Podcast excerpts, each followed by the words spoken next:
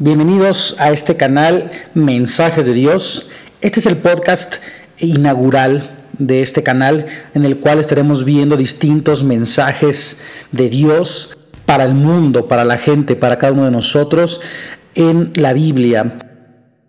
A través de miles de años hemos encontrado mensajes que no caducan, mensajes que son verdaderos, mensajes que están vivos y son eficaces y eficientes para la vida actual, para la vida contemporánea de las diferentes civilizaciones que componemos este planeta tan amado, nuestro mundo, nuestro planeta Tierra y a toda la humanidad.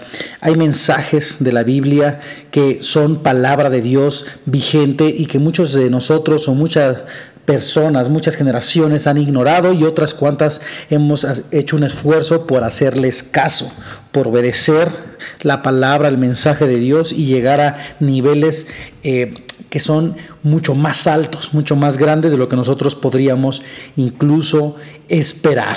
Eso es lo que vas a encontrar en este canal de mensajes de Dios y vamos a tener varios podcasts enfocados a diferentes temas, personajes, problemáticas y mensajes particulares en la Biblia que son de Dios para nosotros. Ahora sí, vamos a comenzar el primer podcast, la primera serie que vamos a tener es acerca de Nemías.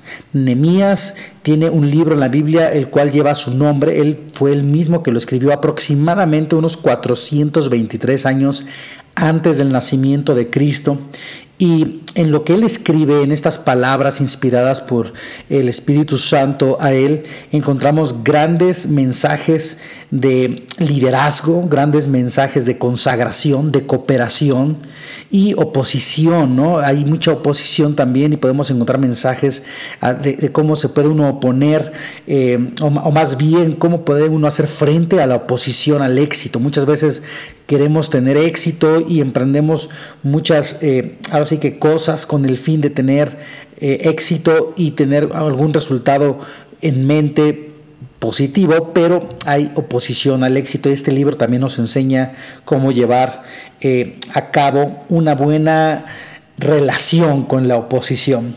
Este libro también nos enseña a través de su autor, Nemías, que él tenía grandes habilidades, grandes cualidades de liderazgo, tenía una gran elocuencia y capacidades organizativas, además de que tenía una gran confianza en el propósito de Dios.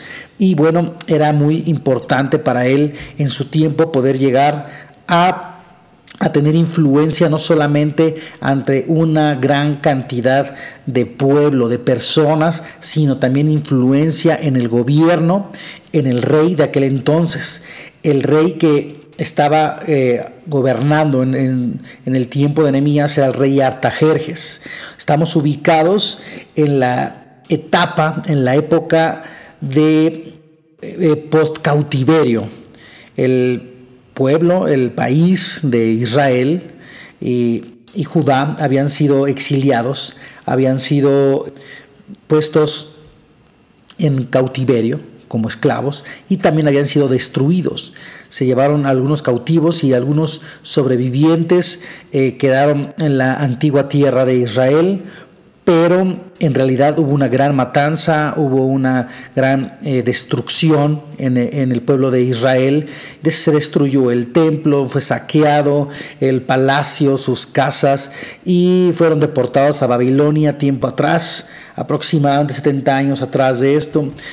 Y en esta etapa en la que el pueblo de Israel está regresando a su tierra natal, es en la etapa en la que nos encontramos y se lleva a cabo toda esta experiencia de Nehemías a través de la cual podemos aprender bastantes cosas. En las escrituras originales del libro de Nehemías aparecía junto, junto a el de Esdras. Y muchos especialistas consideran que Esdras es el, es, el compilador, es el autor de Esdras y también de Nehemías, así como de primera y segunda de crónicas, pero eso no está realmente confirmado. Sin embargo, quien tradujo la Biblia al latín honró a Nehemías poniéndole el nombre del líder junto a este mismo libro que traducía y entonces ya se hicieron dos libros separados, el de Esdras y el de Nehemías. Ya no son uno solo porque el liderazgo de Nehemías es tan fuerte que ameritó darle un libro particular para este tiempo quien dos veces sirvió como gobernador de Judea, sale de Persia para su primera misión en el año 20 de Artajerjes y el cual reinó del año 465 al año 424 antes de Cristo. Esta es la etapa en la que está Nemías. En el estudio de este libro también encontraremos aplicaciones personales que son muy importantes para nosotros tener una vida de éxito. Una de las importantes aplicaciones que podemos tomar cada uno como personas es la obediencia a la voluntad de Dios que nace de la compasión, que nace de, el sentimiento de carga por, eh, por una necesidad social o pública que no es precisamente la, necesidad individual o egoísta, sino del corazón de Dios que es plantada en nuestros corazones y entonces por eso le obedecemos. ¿no? También hay un mensaje eh, personal de cooperación, un mensaje que nos lleva a entender cómo es que nosotros debemos formar parte del propósito de Dios y hacer lo que nos corresponde. Hay un mensaje de confianza, que es el, fruto de estar en relación cercana con Dios y que puedes confiar en lo que Él está haciendo y en lo que Él va a hacer. ¿no? Y también hay un mensaje personal de valentía a través del cual nosotros podemos eh, ver y aprender cómo el valor es muy importante a la hora de ejecutar planes eh, que nos quieran llevar a lugares realmente retadores, realmente difíciles, realmente con trabajos que, con nuestras propias fuerzas o nuestras propias manos difícilmente podríamos lograr y se requiere de la cooperación de más gente y sobre todo que sea la voluntad de Dios y sea Él quien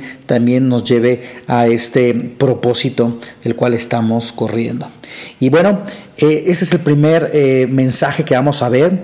Esta fue la introducción. No te pierdas el siguiente capítulo donde estaremos estudiando de manera breve y sencilla el capítulo 1 de Nehemías y tú puedas irlo ya repasando desde ahora y la próxima semana escuchar este podcast en este canal de mensajes de Dios para poder revisar lo que nos enseña este primer capítulo de Nehemías. Y bueno, fue un gusto poder hablar contigo.